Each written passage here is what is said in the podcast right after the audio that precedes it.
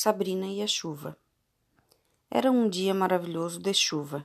Sabrina acordou empolgada para brincar na rua com seus amiguinhos. Mas quando olhou pela janela, viu que estava chovendo. Ah, disse ela, que chuva, mamãe! Como vou brincar? Ao mesmo tempo em que ficou triste por não poder brincar lá fora, ficou também encantada com o tanto de água que caía do céu. Então perguntou para sua mãe: Mamãe, como a água vai parar lá no céu? Sua mãe então explicou: Temos muitos rios, mares e lagos. Nos dias de sol muito quentes, a água evapora e sobe como se fosse uma fumacinha, formando assim as nuvens.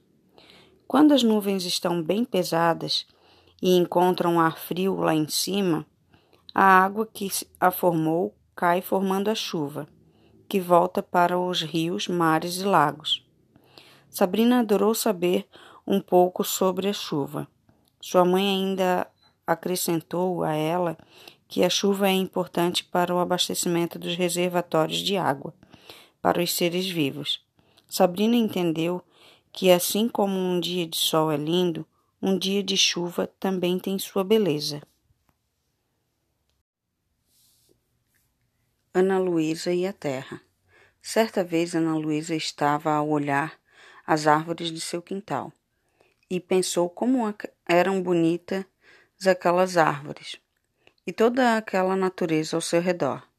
Viu a terra e sentiu vontade de tocar. Percebeu que a terra é um elemento muito importante.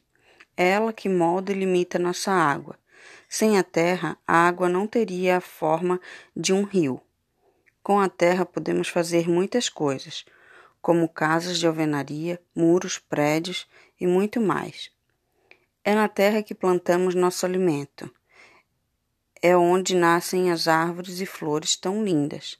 Ana Luísa descobriu como a terra é maravilhosa.